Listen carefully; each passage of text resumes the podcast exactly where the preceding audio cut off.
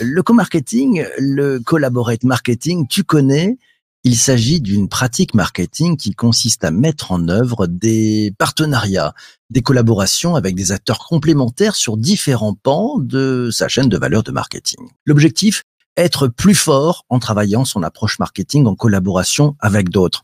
Ok, ok, ok. Tu vas me dire rien de nouveau sous le soleil. Cette pratique qui consiste par exemple pour une marque à travailler avec un distributeur existe depuis la nuit des temps du marketing.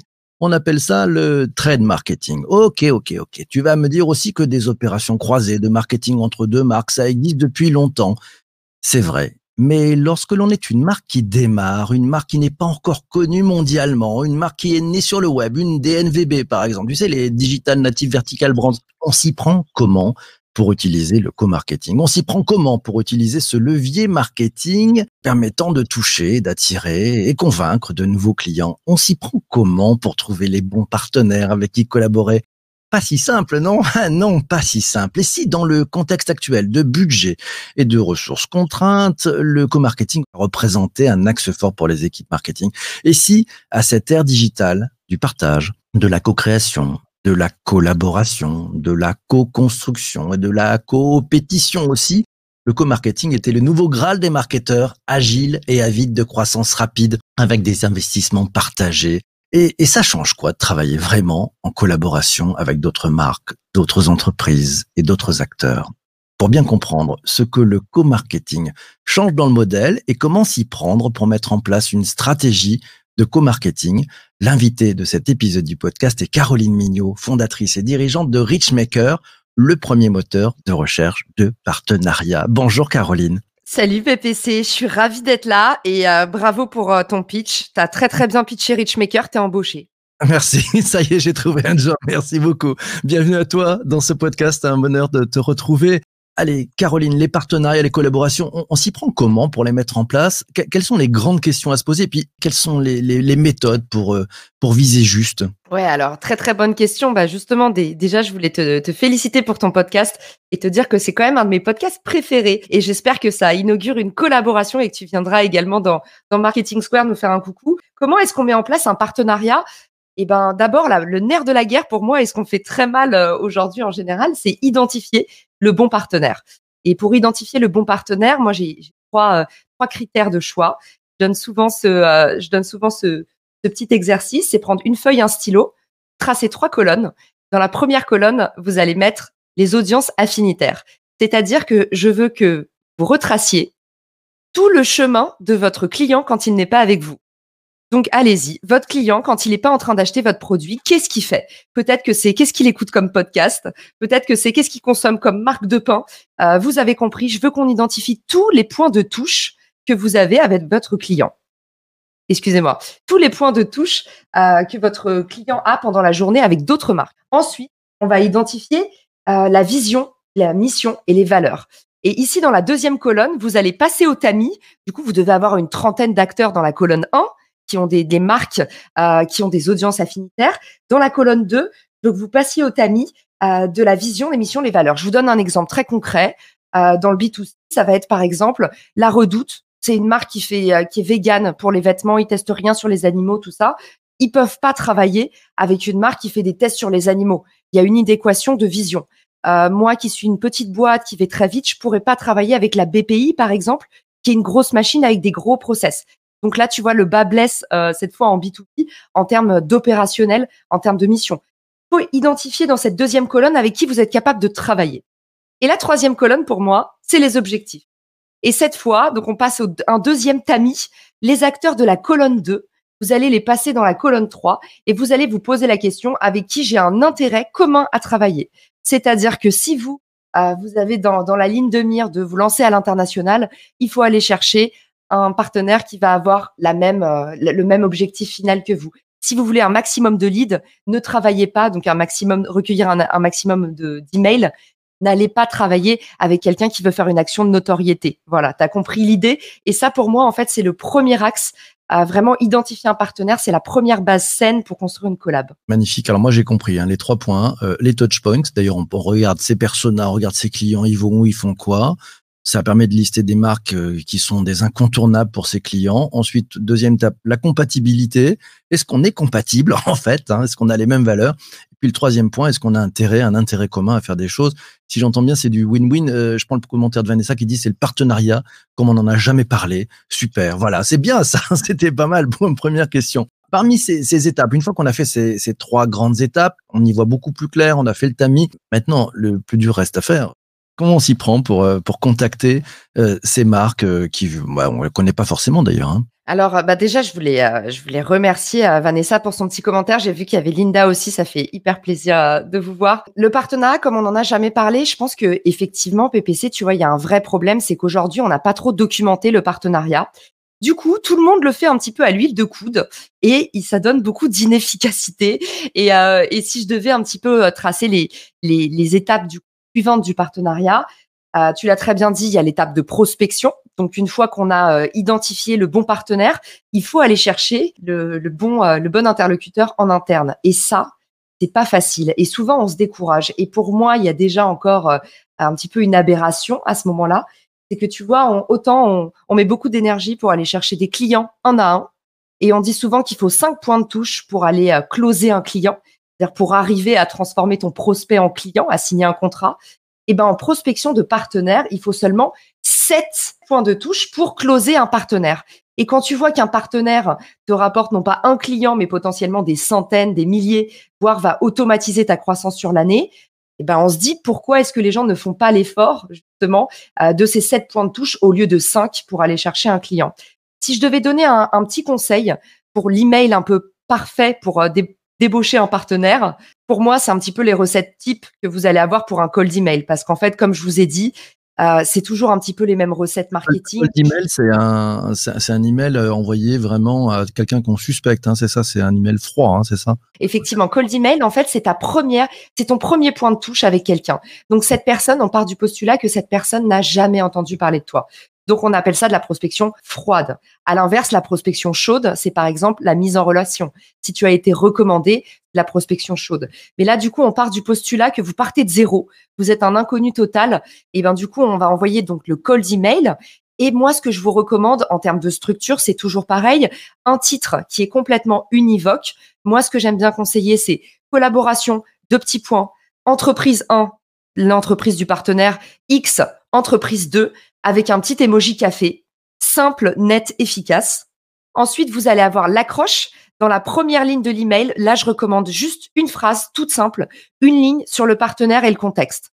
Je vous donne un exemple. Euh, J'ai trouvé ton produit sur Product Hunt et j'adore ton idée. Voilà comment je t'ai trouvé et voilà pourquoi je te contacte. Donc ça, c'est une ligne, tu vois, la messe est dite. Direct. Ensuite, après l'accroche, vous avez le corps de l'email. Et là, ce que je recommande, c'est deux, trois lignes. Encore une fois, n'oubliez pas que vous allez voir un inconnu. Donc surtout, on n'alourdit pas son discours. Less is more, comme on dit. Dans le corps de l'email, une toute petite présentation. Tout de suite introduit la proposition de valeur. Ne vous inquiétez pas, je vais simplifier tout ce jargon. Qu'est-ce que ça veut dire la proposition de valeur? Qu'est-ce que vous allez proposer à votre partenaire comme bénéfice?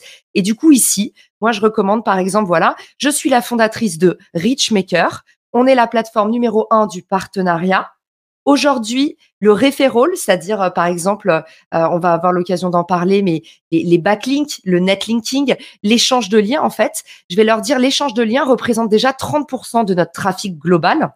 Ça, ça marche tellement bien que je voudrais en faire, je voudrais vous proposer de rejoindre notre programme partenaire. Voilà, tu vois là, la messe édite, ça prend deux lignes et j'ai non seulement présenté qui j'étais et j'ai apporté tout de suite un bénéfice concret avec un petit chiffre pour appuyer, euh, tu vois, la, la proposition de valeur auprès de mon partenaire. Ensuite, les deux dernières lignes. Un, le call to action. Donc ça, tu connais bien PPC. L'idée, c'est toujours pareil en marketing. Le nerf de la guerre. Où est-ce que vous voulez amener votre prospect vers l'étape d'après? Donc moi, ce que je recommande en call to action, c'est est-ce que ça te dirait qu'on en discute? On discute de cette stratégie de link building. Donc vous recontextualisez. Si oui, envoie-moi un WhatsApp, euh, un Whereby, un lien Google Hangout ou ce que tu veux. Et là, on a la signature avec un contact direct. Donc, numéro de téléphone, lien Calendly, lien Hangout, ce que vous voulez. Donc là, avec cet email, vous, vous avez la structure irrésistible pour débaucher un partenaire. Donc on a toutes les étapes. C'est le, pitch parfait qu'on aurait pu faire dans un ascenseur euh, entre l'étage, le rez-de-chaussée et le premier étage. C'est tout direct. Hein. Donc on, on garde que le muscle, on enlève le gras. Jean-Emmanuel te dit, tiens, finalement, tu as créé l'adopte un mec du partenariat des entreprises au temps du digital. Euh, c'est gagner du temps et faire du gagnant-gagnant. C'est bien ça? Exactement, bah Jean-Emmanuel, je t'ai déjà vu passer euh, plein de fois, donc je sais que tu es déjà bien documenté et outillé euh, sur le marketing en général. Euh, tu as tout compris, adopte un mec, on a plus regardé, nous, du Bumble, on essaye d'être plus le mythique des marques, tu vois, on on a basculé en plan annuel parce qu'en fait, on s'est dit la force de cette plateforme, c'est vraiment que c'est une communauté. Et l'idée, c'est pas de venir sur la plateforme et d'avoir un maximum de dates. L'idée, c'est plutôt euh, densifier tes relations avec 4-5 partenaires. Quand je dis densifier, excuse-moi, c'est un, c'est un petit peu euh, du jargon encore. Qu'est-ce que j'appelle densifier? Un partenariat réussi, c'est pas faire euh, cinq, six fois euh, des petites actions coup d'épée dans l'eau, mais c'est davantage travailler sur l'année avec un partenaire avec lequel tu multiplies encore une fois bah, les points de touche. Tu peux faire un jeu concours, tu peux faire un événement en commun, tu peux créer du contenu, tu peux faire de la vente croisée. sur ces partenariats. euh, donc il y, a des- marques qui font un coup juste pour voir. Il y en a d'autres qui travaillent sur la durée. Cette collaboration sur la durée, c'est l'effet gagnant aussi, ça, euh, de l'expérience que tu peux avoir euh, sur Richmaker et sur les, les différents partenariats que tu as pu euh, mener. Complètement. Aujourd'hui, c'est indispensable de faire ça et, et je vais même aller plus loin. PPC, j'imagine qu'il y a des créateurs de contenu qui te suivent. Aujourd'hui, les problématiques de pollution d'audience sont les mêmes pour les marques et les créateurs. Et du coup, qu'est-ce que j'appelle pollution d'audience? Il faut que vous évitiez de trop dissoudre votre message. Et le gros avantage du partenariat, c'est ça vous permet de vous positionner deux fois plus fort. Les autres nous permettent ça. Par contre, si on vous voit toujours avec quelqu'un différent, bah à la fin, ça va diluer votre message. Et c'est pareil aujourd'hui pour les marques personnelles que pour les marques en général. Donc moi, j'ai toujours tendance à recommander d'avoir des partenaires sur l'année, mais un nombre très fixe. Tu vois, par exemple, moi, pour mon podcast, pour les sponsors, je ne veux pas faire euh, ce qu'on appelle du CPM, c'est-à-dire avoir plein de sponsors différents en entrée de mon podcast qui font à chaque fois une publicité nouvelle. Je préfère travailler avec un portefeuille réduit de 5 six partenaires qui vont m'accompagner sur l'année et ça c'est pour pas polluer mon audience. Hum, Donc c'est vraiment une logique de, de collaboration en fait. hein. Euh, quand je t'entends, je, je- ça me fait penser euh, aux collaborations avec les entre guillemets influenceurs, euh, des personnes qui sont populaires. C'est valable aussi euh, dans cette logique avec les influenceurs, ce, ce co-marketing? Tu as complètement raison. En fait, nous, on fait de l'influence marketing et on part du principe qu'aujourd'hui, les marques des médias. Je pense que tu vas pas me contredire. Les marques ont des communautés. Les marques app- apportent de la preuve sociale. Elles ont souvent bâti de la confiance. Et du coup, pour nous, bah, les marques sont devenues des médias, des influenceurs. Donc aujourd'hui, les logiques sont les mêmes. Maintenant, moi, sur Richmaker, l'idée, c'est pas de mettre en contact euh, des marques avec des influenceurs. Moi, je travaille vraiment de marque à marque. Du coup, ce que je vais imposer à mes influenceurs qui sont potentiellement sur la plateforme, c'est de ne pas être des marques personnelles, mais d'avoir bâti une marque. Donc, ça peut être une agence, euh, ça peut être, tu vois, il y a Laura euh, euh, qui, euh, qui s'est inscrite, je crois, et qui va avoir une newsletter. En fait, l'idée, euh, il y a Flavie également avec son, son podcast. L'idée, c'est d'avoir quand même une structure parce que justement, je veux pas. Euh, Richmaker est en train de se lancer et du coup, je veux pas qu'il y ait à boire et à manger. L'idée, c'est qu'il faut quand même avoir une structure, un média et avoir bâti une, pre- une première audience. Euh, tu vois, je peux pas avoir Caroline Mignot sur la plateforme. Par contre, sur ma plateforme, j'ai Marketing Square, mon podcast. J'ai aussi Richmaker. Et, du coup, voilà. Mais l'idée, c'est un site de rencontre entre marques et non pas entre individus. Très clair.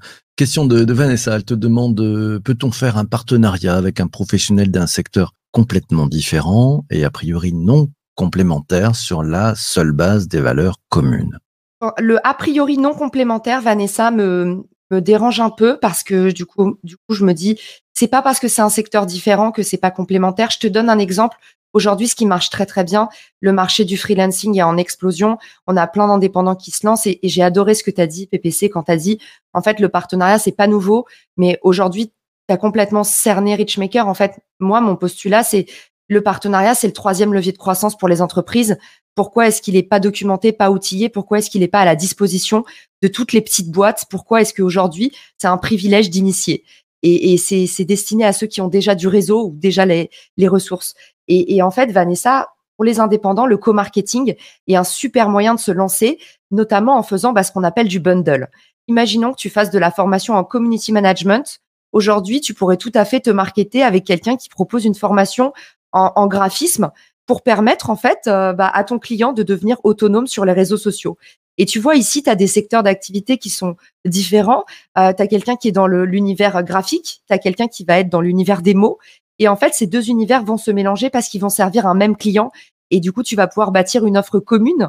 Donc, tu peux faire avec ce freelance une offre commune et te marketer ensemble en disant, bah, on est plus fort, on va mieux attaquer le marché en apportant de la densité à notre offre. C'est-à-dire que tu deviens plus, plus seulement, euh, tu vois, un freelance en community management, mais finalement, tu proposes une offre intégrée. Et une autre façon que tu pourrais avoir de travailler avec un partenaire qui a un secteur d'activité différent, c'est de proposer de la, vente croisée, tout simplement. Et tu sais, ça, c'est moi, je l'ai un peu découvert euh, quand j'ai acheté un appartement. Je me disais à chaque fois que je rencontre un agent immobilier, c'est dingue, il est meilleur ami avec un courtier. Et le mec me disait alors, vous inquiétez pas, mademoiselle, euh, moi j'ai le courtier idéal pour vous. Et comme je suis, bah ouais, je suis un peu naïf, c'était mon premier achat d'appart, donc je me disais c'est fou. Au bout de cinq visites d'appart, je me dis ils ont tous un meilleur pote courtier. Ben, en fait, ça c'est la logique d'apport d'affaires. Et tu Mm. l'as, euh, il faut qu'on la développe très très fort ceux qui n'ont pas justement bah, ce mindset marketing.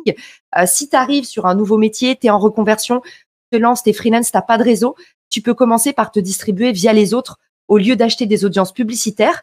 Bénéficie de la force, de la preuve sociale euh, bah, d'un partenaire qui est déjà en place et tout simplement bah, prend 10%. Euh, il va prendre, pardon, excusez-moi, le matin, euh, je mets un mot à la place d'un autre. Il va prendre en fait 10% potentiellement. Enfin, tu vas le payer à la performance sur les clients qui te ramènent. Commentaire d'un- de notre ami Vincent qui dit intéressant, euh, ça change l'optique de vente. Cette logique amène à transformer ses partenaires en clients car on leur vend notre concept et ses clients finaux en utilisateurs. Ça change le paradigme de la prospection selon Vincent et d'une certaine façon, ça décomplexe la vente. Tes réactions là-dessus? Ah, mes réactions, euh, Vincent, je suis embêtée parce que justement, il y a toujours un amalgame sur le partenariat. Parce que souvent, en fait, on appelle partenaire ses clients.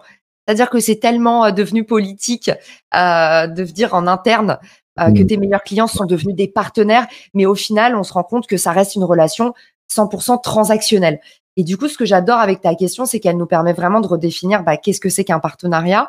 Pour moi, un, un partenariat, en fait, c'est une alliance entre deux entreprises et c'est une alliance qui n'est pas seulement transactionnelle. Donc, en fait, l'idée, c'est le moment où tu transformes ton, ton client en partenaire, c'est que vous allez, vous allez mener une action de communication, de marketing, soit croisée, soit commune. Donc ça va au-delà, tu vois, de euh, bah il y a quelqu'un qui paye un service. Euh, je te donne un exemple. Moi sur mon podcast, je considère que euh, mon sponsor du coup n'est pas mon client. Je ne lui vends pas de la publicité. Je travaille en partenariat avec lui parce qu'on travaille aussi l'axe éditorial. Et peut-être que c'est ce que tu fais aussi avec ton sponsor PPC. Mais du coup, à partir de là, ça devient un partenaire parce que du coup, on va travailler ensemble sur d'autres actions de communication. On va faire des lives, on va faire des événements. Et du coup, tu vois, c'est pas seulement transactionnel, c'est pas il achète une action, c'est Mhm. on travaille ensemble pour construire quelque chose en commun. Et au sein de ce partenariat, du coup, de cette alliance entre deux marques ou plus d'ailleurs, parce que c'est pas seulement deux marques, ça peut être une quinzaine. Il y a de plus en plus d'alliances de marques, euh, des initiatives comme Fago, qui va euh, Fago qui euh, Make Friday Green Again. Ils ont réuni plus de 200 marques. Bah ça, tu vois, c'est une alliance, c'est du co-marketing. Et du coup, qu'est-ce que j'appelle co-marketing? C'est à l'intérieur de ce partenariat, tu peux bâtir autant d'actions marketing que tu veux. Et ces actions partagées, croisées ou communes, ce sont des actions de co-marketing. Eh, Merci beaucoup. Merci à toi. On n'a pas pu prendre toutes les questions. Désolé pour celles et ceux qui n'ont pas eu encore de réponse. Peut-être, Caroline, tu pourras aller dans les liens sur LinkedIn, leur répondre en direct. Ça sera encore mieux. Mille merci à toi d'être passé dans cet épisode du podcast. Euh, Et non, je n'ai pas de sponsor pour ce, podcast. On se retrouve demain matin euh, à 7h30 en direct. On va parler de la qualité web. Qu'est-ce que ça change dans le modèle? L'invité est Elis Lohim, le fondateur et le dirigeant Dopcast. D'ici là, portez-vous bien et surtout, surtout, surtout, ne lâchez rien. À ciao, ciao, ciao. Merci PPC, merci à tous.